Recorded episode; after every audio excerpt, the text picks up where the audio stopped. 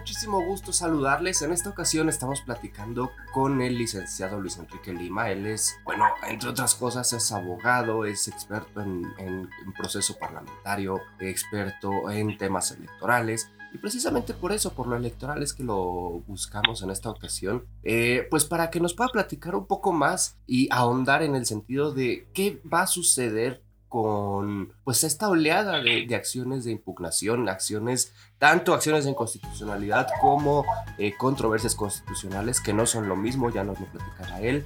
Fuera del aire habíamos estado platicando acerca de, la acumulación, entonces, bueno, primeramente Luis, ¿cómo estás? muchas gracias por tomarnos la llamada. Hola Fer, muchas gracias a ti, a, a tu auditorio por, por, esta invitación. La verdad es que eh, me siento halagado, muchas, muchas gracias y siempre es un gusto platicar con, con, amigos. Muchas gracias hermano. Bueno, pues a ver, justamente me platicabas un tema de la acumulación. Entre tantas acciones de impugnación, bueno, pues el Poder Judicial ya toma ciertas decisiones y determinaciones con base en, en la practicidad y en lo más pragmático. ¿Cómo va eso, amigo? Mira, yo creo que aquí hay que diferenciar eh, y voy a empezar por esta parte. Eh, las, eh, los medios de impugnación en materia electoral son muy diferentes a cómo funciona todo este tema de las leyes, eh, dejando de lado los procesos, todo lo que tiene que ver con lo electoral, ¿no? Vámonos al Poder Judicial. Aquí todas las acciones de inconstitucionalidad, controversias constitucionales que se han presentado, puede funcionar una figura que se llama la acumulación. Recordemos que eh, una facultad que tiene tanto la Sala Superior como este, eh, la Suprema Corte de Justicia es esta función o facultad de atracción. ¿no? Si a ellos, por la relevancia del asunto, por la cantidad de asuntos que se llevan, o porque es directamente de su competencia, como en el caso de las acciones de inconstitucionalidad y las controversias constitucionales, que es la Suprema Corte la única facultada para poder desahogar estos procedimientos, bueno, pues este, eh, hablando en temas electorales, pues es como llegarían a, la Corte, ¿no? Y creo que ya hemos visto algunos, de hecho, justo hace, ah, si no me equivoco, estamos a domingo, el viernes, sábado, se pronunció este al respecto de para devolver el cargo al secretario general al bueno al secretario ejecutivo de la Junta General Ejecutiva del Instituto Nacional Electoral este Mundo Jacobo. Si todo el mundo lo, no lo ubica o no lo conoce, agarre su INE, dele la vuelta y la firma que trae es de él. Entonces, este, para que lo conozcan. Eh, es muy interesante cómo funciona esta figura porque justo es a partir de la cantidad de asuntos no va a resolver la corte uno por uno, imagínense, o sea, la cantidad que tendría de trabajo, de por sí tiene mucho rezago el Poder Judicial, pues ahora con esto, pues más, ¿no? Entonces, Aquí es una facultad que va a tener la facultad de acumulación y van a acumular expedientes, van a generar esta acumulación y van a resolverlos en un solo asunto, ¿no? O sea, lo que vendría siendo la, este, eh, la resolución que se va a emitir, bueno, primero que se va a votar, ¿no? Hay, hay, que hacer ahí un paréntesis o abrir una breve ventanita. ¿Cómo funciona este procedimiento? Llegan las acciones o llegan todas estas este, eh, pues medios de impugnación, o sea, las acciones de inconstitucionalidad, las controversias constitucionales, incluso los amparos este, directos, eh, y que justamente, o bueno, o indirectos que atrae la, Suprema Corte, y que eh, justamente se abre y se turna una ponencia, ¿no? De alguno de los 11 ministros. Estos 11 ministros, uno de ellos va a generar el proyecto de, de sentencia o el proyecto de la, este, de la resolución ese proyecto se sube al pleno o a la eh, sí en este caso al pleno y el pleno de la Suprema Corte bueno será el que vote o genere los este acuerdos necesarios para poder sacar eh, dicho este proyecto de sentencia. Entonces eh, posterior a esto bueno pues ya se aprueba el proyecto como va se, se emite la resolución y sale publicado no si no en el semanario judicial de la federación. En caso contrario de que no se apruebe el proyecto que traiga ya sea votos este, en contra o votos concurrentes o alguna voto disidente, eh, se baja el proyecto, se modifica, con, o sea, se le hacen las adecuaciones y se vuelve a subir el proyecto, ¿no? Para otra votación. O en otros casos, se baja, se turna a otra ponencia de otro ministro, se vuelve a generar un proyecto de sentencia y se vuelve a subir y se vuelve a pasar este mismo procedimiento. Es más o menos algo como legislativo, pero pues diferente. Pues pero. Claro, un poco más, un, poco más eh, laborioso, por decirlo de alguna manera, ¿no? Que digo, también el proceso legislativo no es como que sea hacer enchiladas, pero es un poco más, todavía un poco más laborioso que lo legislativo, ¿no? Sí, exactamente, exactamente. Entonces, justo es esto, ¿no? Ahora bien, hay otra cuestión aquí, digo, no, no, no es por adelantarme, no, no sé qué me vayas a preguntar, pero ahí hay que diferenciar eh, qué es la acción de inconstitucionalidad, qué es la controversia constitucional y qué es los, amparos, ¿no? Que puede, quién los puede presentar. Eh, vámonos por el último, del último al primero. El último, el amparo, bueno, pues ya sabemos que es un este, medio de control de la Constitución. Algunos le llamarían algún medio de defensa, no lo es, es un medio de control de la Constitución que se va a encargar de eh, generar este, esta mm, inconformidades que puedan tener los ciudadanos con respecto a la emisión de ciertas normas o la entrada en vigor de ciertas normas. En este caso, bueno, pues el principal que, se este, metió fue el tema para el despido como despido injustificado de parte del secretario este, del secretario general ejecutivo de la Junta General, ¿no? Entonces, este este fue el primer amparo que se metió y se resolvió, ¿no? Bueno, ya se resolvió sobre la suspensión eh, provisional o definitiva y eh, bueno, pues ese, es el que ya está. Luego nos vamos a la acción de la controversia constitucional. La controversia constitucional es justamente invasión de esferas competenciales y entonces o violaciones al procedimiento legislativo, pero principalmente es violación de esferas competenciales al no estar este, debidamente facultados para emitir ciertas eh, modificaciones a las normativas eh, que se hicieron. Es por eso que se, se mete esta, esta este, controversia constitucional. Y por otro lado, tenemos la acción de inconstitucionalidad, que la acción de inconstitucionalidad es justamente por violaciones al procedimiento legislativo que era un poquito de lo que se comentaba, no sé si recuerdas o recuerdas el auditorio, el día que se aprobó la reforma electoral en la Cámara de Senadores, muchos senadores argumentaban que una violación al artículo 72 de la Constitución. Sí. Entonces, justamente es, eh, es, parte de esto, es parte de una presunta violación, no le vamos a llamar que es una violación, pero es una presunta violación a el a este proceso, procedimiento legislativo, ¿no? Que digo, ya este habrá un poquito más de, tema al respecto. Claro, y, en este sentido, eh, Luis, ¿cómo digo, hay mucha, ha, habido muchas eh, interposiciones de estos asuntos de parte de eh, por supuesto, de las personas afectadas, ¿no? Partiendo del caso de Edmundo Jacobo, que bueno, ya fue, eh, bueno, ya se instruyó su restitución, ¿no? Eh, y aquí habría que comentarlo al, auditorio, bueno, se instruyó la restitución porque no pueden atentar contra un designio constitucional mediante la reforma de leyes secundarias, y eso fue lo que le sucedió.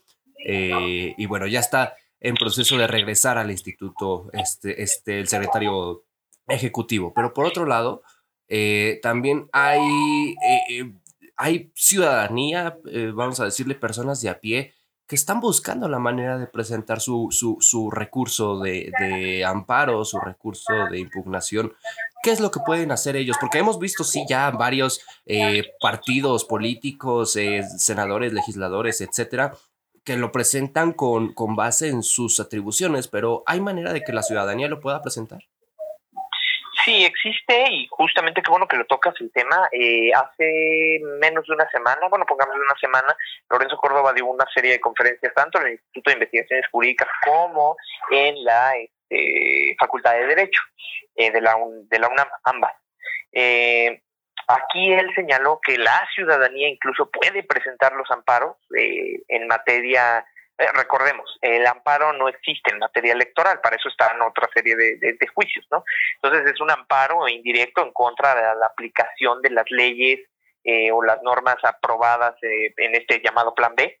Y bueno, pues ahí es como se hace este amparo, ¿no? es un procedimiento, como ya lo habíamos dicho, este, ah, se me fue, este,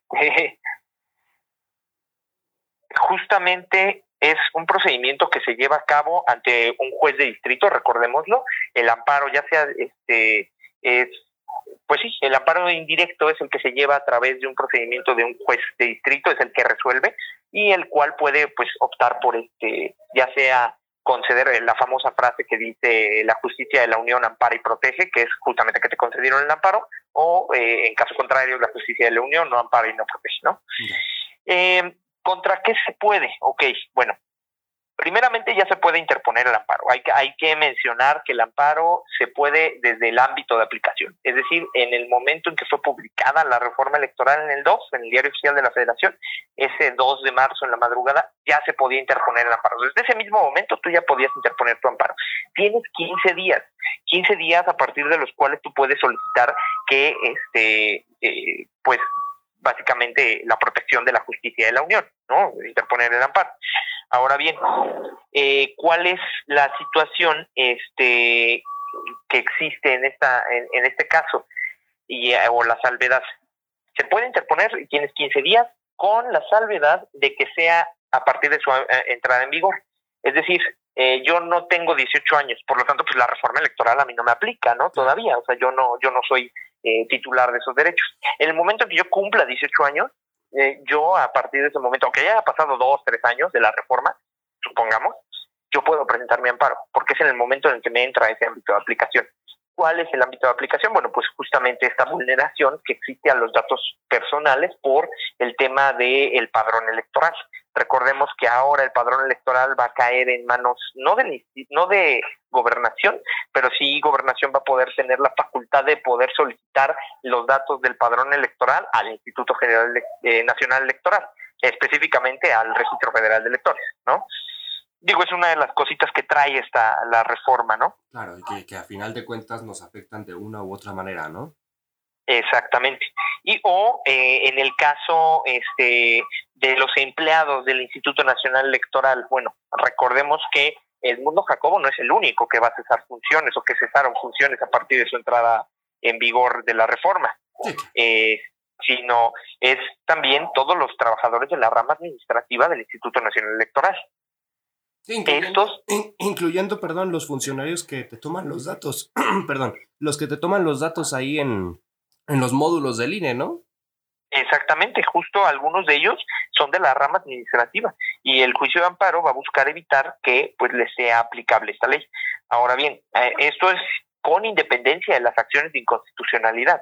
¿Por qué? Porque el amparo tiene un efecto eh, que solo eh, es para quien lo promueve, ¿no? A menos que sean amparos colectivos. Pero en el caso de que solo tú, tú solito, Moctezuma o Luis Lima o quien quiera, presente su amparo, es solo le aplica para él, no para todo lo demás. ¿Sí me explico? Claro. En el mundo del derecho le decimos que, tiene, que no tiene un efecto erga omnes, a diferencia de la acción de inconstitucionalidad, que sí tiene un efecto este, general. El propósito es sacar de la ley, de, digo, de, la, de nuestro sistema normativo esas disposiciones normativas. Es decir, en este caso todas las reformas aprobadas se, quedarían fuera y se quedarían sin efectos al ser consideradas inconstitucionales o contrarias a la Constitución.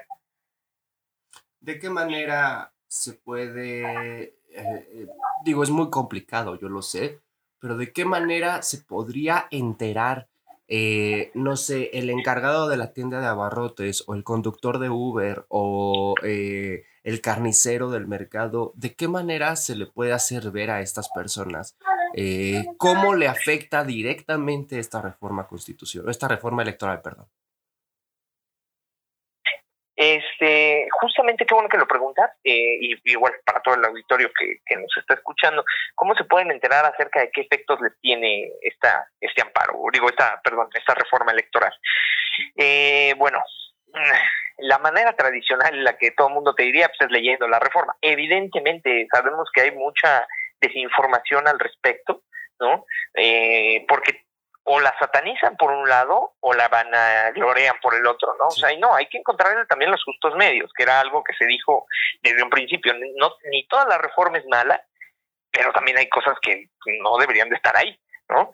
Entonces, mm, ¿cuál es esta parte? ¿Cómo la gente se enteraría? Bueno, pues yo creo que el INE ha estado haciendo un ejercicio bastante bueno, bastante objetivo, porque hay que recordar que el cuerpo eh, profesional del, Instituto Nacional Electoral es, eh, es, es gente que está capacitada, no es gente que ganó el puesto porque sí o porque cayera bien, sino es gente que ha pasado exámenes, se encuentra altamente capacitada y lo que ahora se va a estar generando, y creo que ya, ya hay en redes sociales ciertas infografías con respecto a qué contiene ¿no? la reforma electoral. Creo que ese sería uno de los primeros acercamientos con los cuales puede contar la, la ciudadanía para acercarse y conocer qué es el plan, el famoso plan B, ¿no? ¿Qué contiene y cómo les afecta?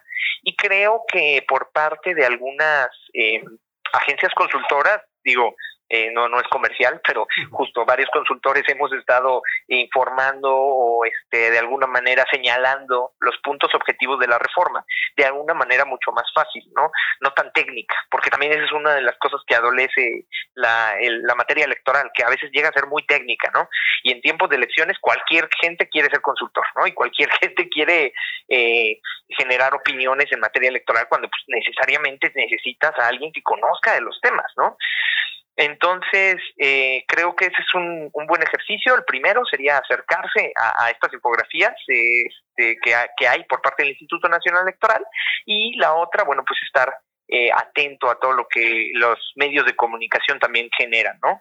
Creo que hay medios de comunicación que son eh, bastante bastante objetivos a la hora de emitir las opiniones y no están cortados por alguna corriente política y eh, igual, ¿no? De igual manera, creo que hay algunos legisladores, eh, ahorita se me viene a la mente eh, de la bancada de Movimiento Ciudadano, ¿no? Emitieron creo que también una un voto, eh, no sé si un voto particular o un pronunciamiento, ahí sí desconozco qué, fue lo que emitieron ellos, pero emitieron algo y ahí explican las razones, ¿no? De qué está bien y qué está mal en la reforma. Igual el, el senador Ricardo Monreal en su momento hizo un voto particular y creo que está en su página de internet y te dice, a ver, ¿no? Yo voté en contra por esto y yo soy de Morena, pero voté en contra por esto. Y otros senadores este, también tienen ahí como que sus páginas. Digo, ahí con su tomarlo con pinzas la, opinión que ellos emiten porque pues al final atienden a ciertas corrientes políticas, lo cual no está mal. Pero exacto, todos, pero yo creo que si quieren entenderlo de una manera más objetiva y, y sin colores, el INE. Yo me iría por el INE. Perfecto, querido amigo. Pues no sé si tú quieras destacar algo más ya para cerrar. Yo, bueno, nada más que este, pues agradecerte el espacio, eh, igual al auditorio, y pues que estaremos ahí atentos a ver qué, qué ocurre con, con esta reforma electoral y cómo va eh, la Corte a resolver. Digo, eh, urge, ¿no? Entonces creo que no van a tomarse mucho el tiempo para poder resolver. Esperemos. Ya nos estaremos viendo. Ojalá. Sí, así es. Perfecto, amigo. Pues por aquí, por aquí seguimos en contacto. Te agradezco muchísimo que nos hayas tomado la llamada. Te agradezco muchísimo la explicación. Eh, las explicaciones, incluso fuera del aire también. Y pues nada, de verdad, por, por aquí estamos eh, en contacto. Muchas, muchas gracias, Fer. Igualmente, un abrazo. Gracias a ti, amigo. Él es Luis Lima, el abogado Luis Lima, aunque no le guste que le digan así. Es consultor, es experto, insisto, en, en electoral, en legislativo y bueno, pues por aquí les estaré compartiendo sus redes sociales para que también puedan eh, seguirlo y, estar al pendiente de lo que nos va compartiendo. Yo les agradezco mucho que me permitan acompañarle. Yo soy Fernando Moctezuma y desde luego nos estaremos viendo muy pronto.